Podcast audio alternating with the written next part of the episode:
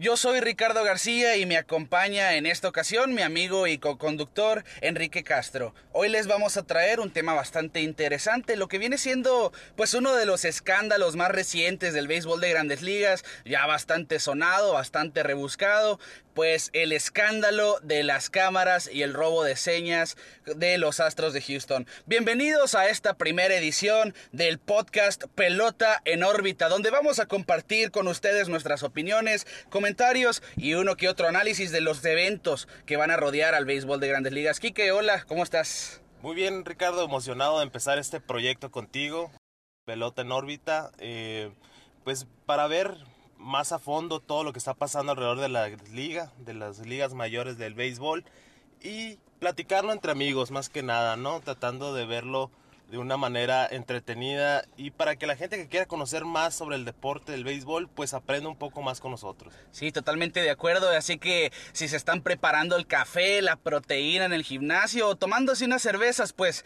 pónganse a gusto porque ahora vamos a hablar de este escándalo de las grandes ligas, el robo de señas de los Astros de Houston, el escándalo más reciente del béisbol durante la temporada 2017, claro también investigaciones ahí del 2018 y 2019 pero que ya, ya quedaron en segundo plano. ¿Por qué? Porque ya el 2017 se comprobó la, pues el sistema que se utilizó un, un poquito peculiar porque sale de lo tradicional. Siempre ha existido el robo de señas, no más que ahora pues usar una cámara detrás del fielder central, una tele en el pasillo del dugout para monitorear las señales del equipo contrario y con ruidos ahí en el dugout azotando botes de basura. En este caso los Astros de Houston lo llevaron a un nivel muy alto, usar tecnología en tiempo real para estar viendo las señales del enemigo y eso, la práctica del robo de señas es, tan viejo como el béisbol, ¿no? Todo el mundo sabe que siempre uno cuando juega o cuando está viendo el juego trata de ver cuál es la señal que está tirando el catcher para predecir la pelota. Pero ahora los Houston Astros lo llevaron a un nivel enorme, usando tecnología en tiempo real, teniendo los golpes al, al, bote de basura, una televisión en vivo, y eso es el problema de este caso, ¿no, Ricardo? Y luego es que también salen las otras teorías, ¿no? De los parches vibratorios. Quizá vemos un video que anda rondando por redes sociales de José Altuve después de conectar Honron en el 2019 para dejar a los Yankees eliminados no me arranquen la jersey, no me la quiten, ¿no? Y da mucho a especular, da mucho a pensar y da mucho a la duda. Pero bueno, este es el escándalo más reciente. ¿Y por qué ha manchado el béisbol, Quique? Porque pierde la credibilidad de todos los eventos que han pasado últimamente. Algo muy similar a lo que pasó con la era de los esteroides, Quique. Claro. Y ahora, ahora se habla también de varios equipos que también pudieron estar involucrados en este caso de robo de señas, se habla de los Red Sox, se habla de los Yankees, se hablan de otros equipos contendientes que también se dice, se rumora, porque no hay nada comprobado hasta el momento, que están involucrados en el robo de señas. Nos vamos a los 80s, 90s, cuando vemos eh, la explosión de los esteroides en los, en los jugadores. Ves a esos jugadores, Maguire, eh, José Canseco, unos animales enormes. Barry Bonds, Sammy Barry Bonds al final de su carrera, Sammy Sosa. Y al momento que explota ese escándalo, los esteroides también, ya veíamos el juego con esa duda, ¿no? Cuando vemos a un jugador sobresalir, lo primero que pensamos es, está usando esteroides. Le entra la jeringa, ¿no? Le entra la jeringa. Sí, y es que, por ejemplo, eh, se resaltan los casos como Ken Camineri de los padres de San Diego, que él confesó que en el 96 cuando quedó MVP estuvo usando anabólicos, esteroides anabólicos. También Mark Maguire dijo que usó por una década esteroides y dentro de esa década rompió el récord de más jonrones en una temporada es uno de esos puntos donde dices, bueno, fue un escándalo colectivo, ¿por qué se castigó? Porque llegó y manchó el juego. Es precisamente lo que está pasando hoy en día con los Astros de Houston. En ese entonces se llamó a ciertos jugadores para declarar en el Congreso de la situación porque las esteroides son ilegales. Ahora también existe la posibilidad de que se invite a jugadores a declarar de esta situación del robo de señas, más que del robo de señas del uso de hardware, entre comillas, ilegal en las políticas de grandes ligas. También pues vemos cómo ciertas individualidades se ven castigadas por esto, cómo les afectó. Se me viene a la cabeza inmediatamente a mí Aaron Judge. ¿Por qué el novato del año del 2017, temporada, la castigada de los Astros de Houston, fue el novato del año y quedó segundo en la votación al MVP? El primero en el, el, MVP de esa temporada fue José Altuve, Enrique. Y pues pone ese asterisco, ¿no? Mancha un poquito el nombre del jugador más valioso. Claro, el talento no se niega, ¿no? Son, el, equipo de Astros de Houston es un equipo talentoso, pero eh, ya te entra la duda de que en verdad Altuve era el MVP esa temporada. Vemos a Aaron Judge con un temporadón, eh, pegando unos home runs impresionantes. Y rompió el récord, ¿no? De home runs de Exactamente, que ya fue roto otra vez por, por Alonso. Por Pete Alonso, exactamente. Pero pues le quita un poco de mérito al esfuerzo que pudo haber hecho José Altuve, ¿no? Independientemente de su... Eh, de su colaboración en todo el escándalo o que él se, se vio beneficiado, quieras o no, del escándalo, eh, ya entra tu duda como aficionado, como directivo incluso, ¿no? ¿Qué, ¿Cuál es el verdadero valor de un jugador después de estar involucrado en ese tipo de casos, ¿no? Sí, es que, como dices, el aficionado es otro de los afectados con este escándalo. porque Va a pasar algo muy similar que con el boxeo, ¿no? La típica, ah, no manches, la peleada está arreglada, ¿no? o sea, sí, sí, sí. Y con el, ahora le van a poner esa duda a todo lo que esté pasando a futuro. Ah, mira, ve qué buen picheo, pegó jonrón. De seguro están robando las señas, ¿no? Exactamente, quieras o no, eso va a quedar en la mente colectiva de todos porque hubo beneficiados y hubo afectados. Se hablaba también de quitarle el título a los Astros de Houston, incluso a los Boston Red Sox después de ese temporón del 2018 por el mismo escándalo. Se rumora que también están involucrados en un escándalo de robo de señas. Y quieras o no, uno se va a recordar esas series mundiales con la duda. ¿Tendrán los sensores que se rumoraban? ¿Robaban las señas en la serie?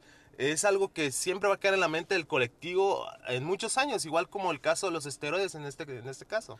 Sí, y es que también hay que recordar un poquito de cómo los mismos jugadores desde antes ya tenían sus dudas. Trevor Bauer súper polémico en Twitter a cada rato, pues agitando, tirándole un poco a los astros de Houston. ¿Cómo es posible que sus pitchers hayan evolucionado de esa manera? ¿Cómo es posible que sus bateadores estén conectando tantos jonrones y demás, no? Cody Bellinger fue uno de los jugadores que que tuiteó en su momento que de ser cierto lo de los robos de señas, que ojalá se les castigue. Y ese castigo llegó. Rob Manfred lo dijo desde un principio. Yo tengo la autoridad para dejarles de caer el peso encima. Y pues fueron 5 millones de dólares de multa. Son dos suspensiones para el manager y para el manager general por un año. Son las compensaciones de draft por dos años, primero y segunda selección de dos años seguidos. Y no hay firmas internacionales. Y quién sabe si llegue algo más después, Quique. Pero lo más seguro es que los jugadores prefieren y lo han, lo han expresado también,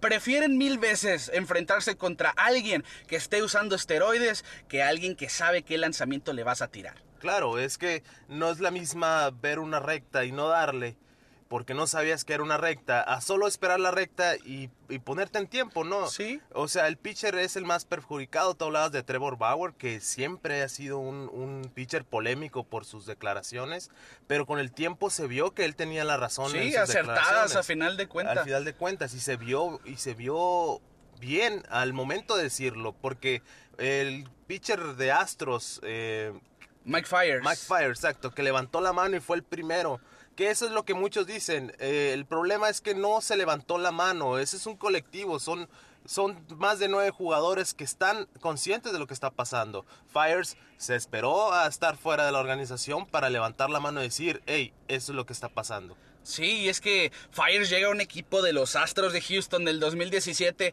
donde está viendo que se está usando ese sistema, no le pareció, se esperó dos años y pico para declarar ante Ken Rosenthal en el, en el en la columna de, de y y la verdad es que tenía la razón, ¿no? Él está buscando mantener el juego limpio. Ahora, pues obviamente todo el mundo va a estar cuchicheando a sus espaldas, se van a estar secreteando. Pero a mi punto de vista hizo lo correcto y está ayudando a mantener limpio el juego. Jamás sabremos si los nacionales de Washington tuvieron ese sistema implementándose. Los Medias Rojas están bajo investigación. Pero es importante saber que Mike Fires fue el pionero que dijo: Yo voy a destapar esta cloaca, ¿no?